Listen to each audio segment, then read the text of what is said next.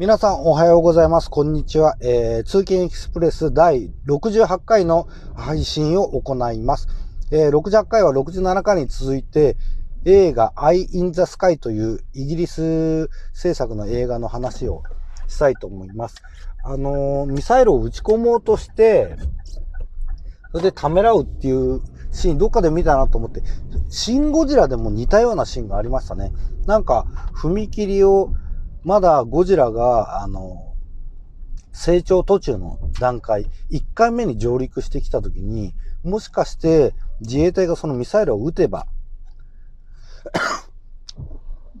飛行機からのね、ミサイルを撃てば、ゴジラは、あの、やられてしまったかもしれない。あんなに最終的に大きくなる前に。そこで、えっ、ー、と、まだ逃げ遅れた、避難し遅れた、えー、確かおばあさんが踏切かなんかを歩いてたっていう記憶があるんですよ。そのために、えー、やっぱり戦闘機に乗ってる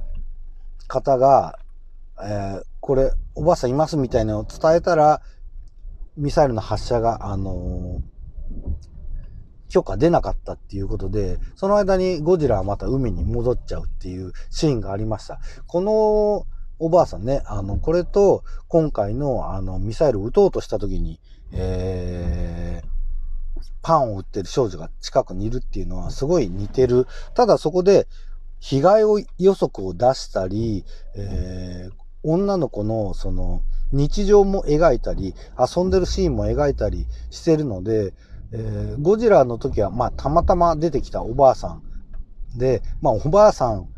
だからどうのってことはないんですけど、より感情移入して、この子に被害を及んだらまずいぞっていうところを特に掘り下げてます。この Eye in the Sky は。それとですね、あと、ドローンでね、そういうのをずっと見守ってタイミングを見計らうっていうことで言えば、えー、ゼロダーク、ゼロダークサーティという、えー、あれは、フセインじゃなくて、えー、あの、アルカイダの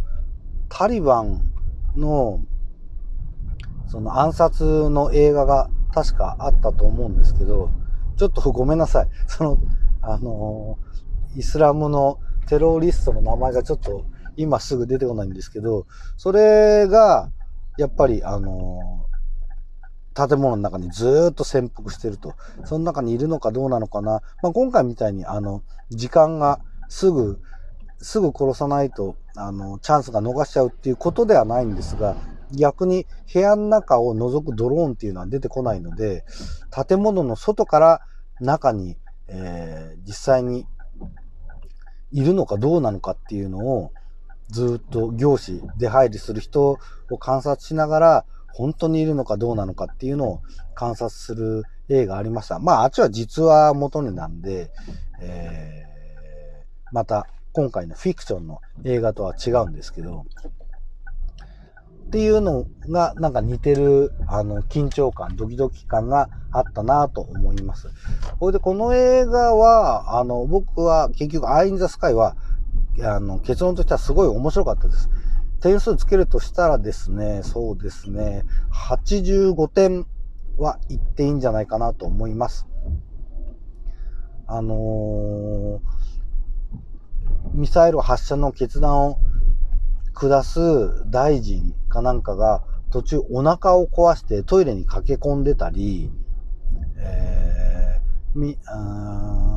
選挙のためにデモンストレーションみたいな、えー、外交をやってる時に電話がかかってきて、その、決断を迫られたりするんです。みんなね、結構煮え切らないんですよ。とにかく、えー、自分では決断が出せないと。あのー、一般市民に被害が及んだ時の、まあ、世論の反発を怖がってるんでしょうね。そういうところは非常にあ外国でも日本的だなと思います。その、ただ、軍、軍のトップは、もうその人を追い詰めて追い詰めて、あの、すごい苦労してますんで、追っかけてた苦労がありますんで、それはそれでもう、チャンスを逃したら、どうしようもないっていう、一刻も早くミサイル撃ちたいわけですよ。まあ、女の子の命を軽視してるわけではないんですが、それはそれでこんだけやってるんだからっていう思いがあるんです。まあ、それをストップさせるための法律があって、苦労と、苦労してるからって殺していいわけじゃないじゃないですか。っていうのは分かってるんで、最終的には飲んで、えー、女の子を助けることにも力を注ぐ。ただ、その女の子を助けることに力を注ぐ、その割合、テロリストを殺したいっていう割合と、えー、一般市民を巻き込みたくないっていう割合、自分の中の葛藤の割合ですね。それが立場によって、やっぱり、パーセンテージが変わってくるっていうのを表現してるとこが面白いなと思います。えー、みんな命を大事にしてるんだよ、みたいな。人の命は大事なんだよ。0か100か白か黒かじゃないっていうところは、これがいいかどうかは別として、実際問題はそういうことがあるんだろうなっていうふうに思いました。まあ、私もサラリーマンなので、この件については、こう思うんだけどっていうのがいいか悪いかっていうのは、皆さんの思惑のパーセンテージが、まあ当然ですよね。あの現場と上司と中間管理職の上司とまた役員の方の考え方では違うんでしょうね。まあそれに文句を言ってもしょうがないというか当たり前のことだなっていうふうに思ってしまいます。最後ね、まあ見てて結論言っちゃいますと、女の子は爆発に巻き込まれて亡くなってしまうんですよ。これはもう希望としては、私の見てた希望としては、まあぜひ助かってほしかったですね。でも助かる、助かんない、助かったとしても、重傷を負うことは間違いないっていうことで物語も進んでって、結局、ミサイルを撃つ方も、その上層部も、あの、重傷なら、まあいいだろうっていうことになっちゃ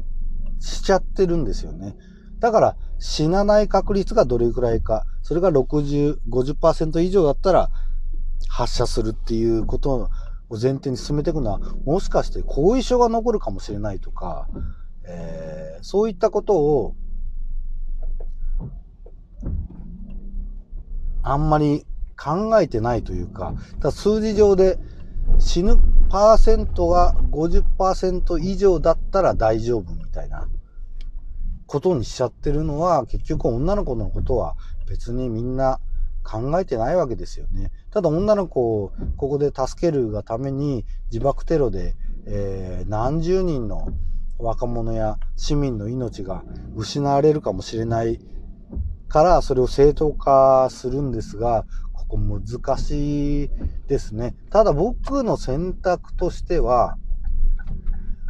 その未来的にたくさんの命が、えー、失われるかもしれないっていうのはあくまで予測なんで、まだ起こってるわけじゃないことに対して人間がそれを決断して、じゃあこの一人の少女の女の子の未来を奪っていいかっていう決断は、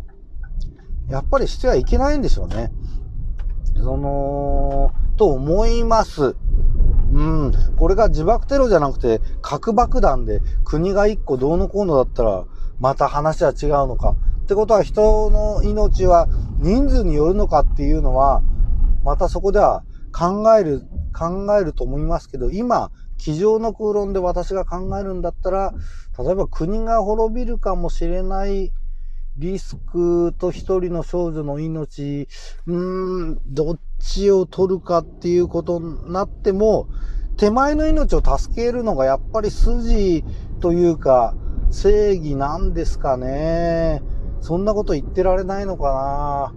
私は少なくともそう思います。まあ、幸い私はそんな、あの、たくさんの命と一人の手前の命を、えー、選択しなきゃいけないっていうことは、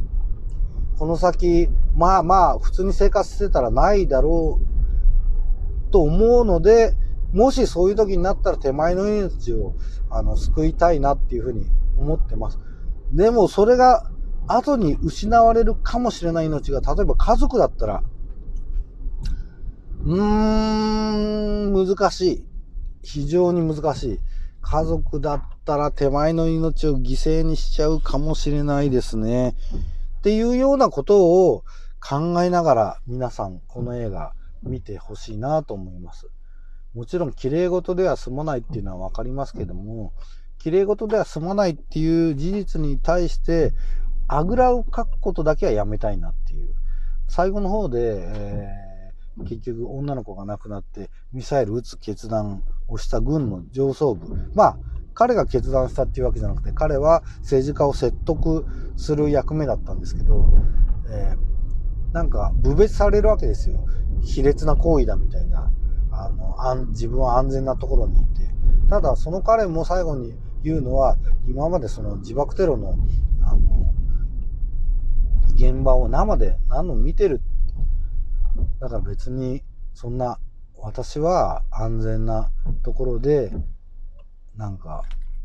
のうのうと決断してるわけじゃないんだよっていうセリフを言うのも、あれも本音なんですよね。映画見てる側からすると、最後に部別をぶつけた、えー、まあ人道、一番最も正しいことを言ってた女性と同じような意見を持つんですが、でもやっぱりそういうふうに、あの、本音を返されると、なかなか戦争は、だから戦争が良くないんだよね。うん。ただ、今回戦争というかテロだもんね。っていう感じで、えー、2回にわたってお送りしました。Eye in the Sky Amazon プライムで無料で見れます。えー、皆様もよろしかったらどうぞご覧ください。では、さようなら。